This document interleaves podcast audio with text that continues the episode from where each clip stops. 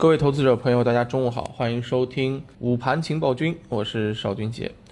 上午收盘了，我们看到啊，上证指数、创业板呢都是翻红，比较喜人。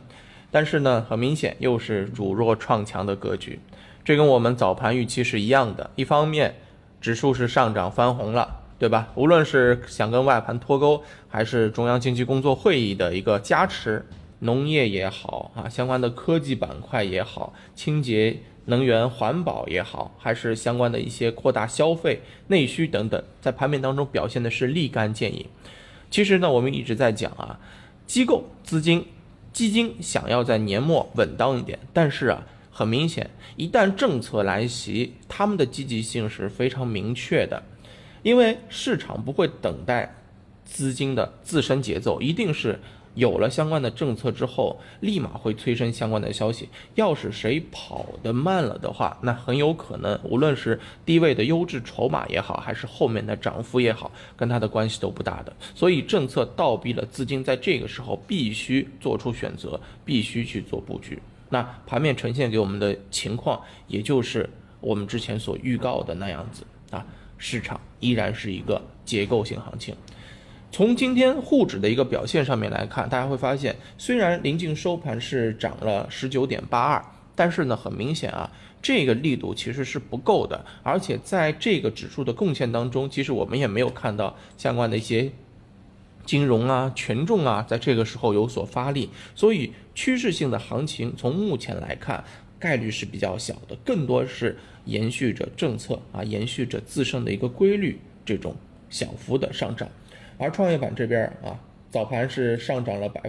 百分之二点二三，六十一点九八，这是非常高的这个涨幅了。而且，创业板的这个指数呢，已经是达到了我们前期给大家画的箱体的上沿两千八百二十点的上方。而且今天我们可以看到，它的整个量呢是明显的有一个放量的这种趋势。政策主导之下，情绪非常的积极，资金的啊整重活跃度也是非常的高，跟上周后面几天是形成了一个截然不同的反应。那么我们现在就看创业板在后面是否能够放量上行，量是一个非常重要的。上面的一个高点就是前期的二八九六这个位置了啊，二八九六这个位置，其实啊仔细算一下，其实也就五十个点左右。那么这一个如果能够突破上去的话，是创业板将打开一个新的天地，相关当中的一些科技啊、医药啊，都会在后面有持续性的行情。但是如果达到二八九六这个高位量能放不开的话，那对不起，很有可能在后面板块会持续的轮动，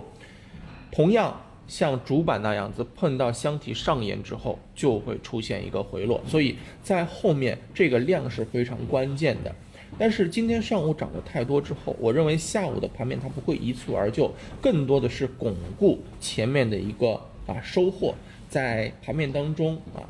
进行低位股的补涨和挖掘，可能这个节奏会更好一些。如果在下午整个节奏或者说涨势太过的话呢，很有可能会提前消耗后市做多的能量啊。所以我认为在下午的话，整体的市场稳当的。